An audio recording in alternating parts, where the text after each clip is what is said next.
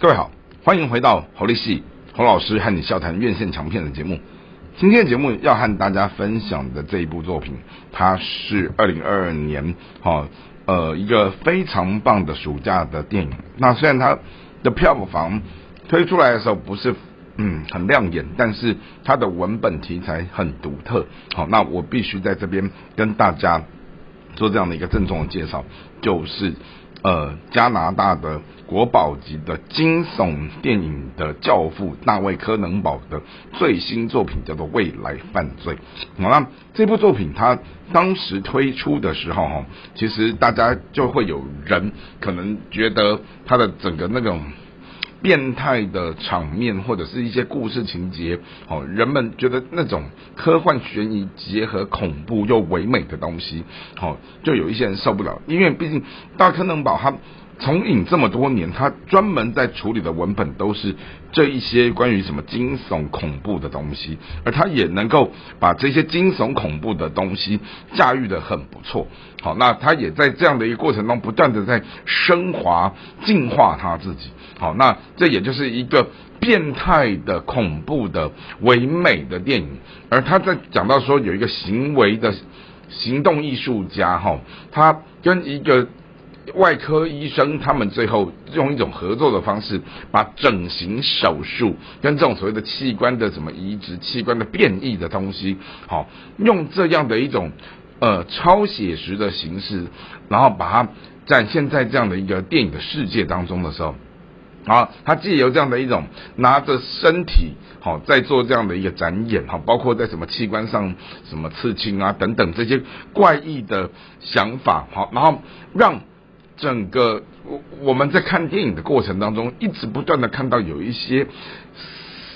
创意跟思考的疆界不断的在被突破掉，而当然我刚提到说，恐怖不一定要恶心，甚至于那种唯美的变态，其实给人的是一种又想看又有点害怕的这个，好，就是想想向前又想向后退的这样的一种啊观影的这种虐心感，好，那当然这部戏哈，我刚刚讲了，就是说它的那一种。特殊化妆也很厉害，比方说你看到这一些剧中，他们在拿着这一种呃外科整形手术，然后再切割身体，然后用身体作为一种行动艺术，然后把这些器官的东西，然后人体的东西，好，然后做一个这种。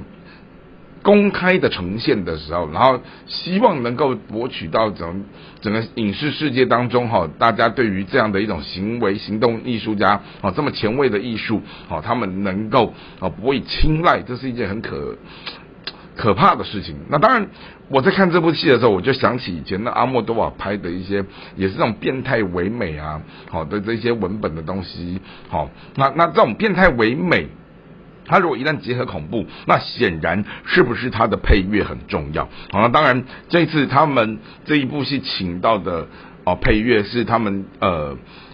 加拿大当今国宝级的这样的一个音乐家哈，他叫做霍华莱斯利肖，他他他其实在为这部戏的配乐哈，他做了。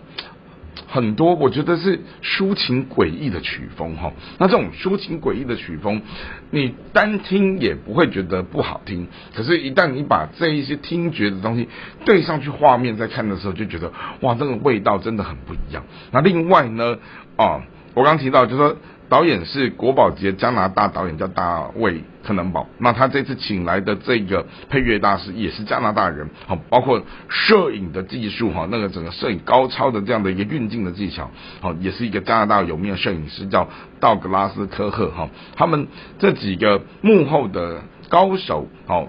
一起把这样的一个我觉得很另类，但是又很好看，虽然它挺恶心的，甚至于它就是一个限制级的东西，但我真心的觉得，如果各位你们。呃，有超过十八岁，你们真的可以去好好的去见习感受一下另类的、精彩的，好突破我们的那种想象框架的文本哈。未来犯罪啊，最后想跟大家介绍，就是说，哎，这部戏两个主要演员哈，首先第一位好就是他的女主角，好女主角呢，她曾经是呃庞德女郎，曾经好也拍过不可能的任务，她叫雷亚瑟杜，是一个法国人，好今年三十五岁了，好那她其实她的从影过程当中哈也发生了很多有趣的事情，然后她也拍了一些经典的作品，好那特别是在她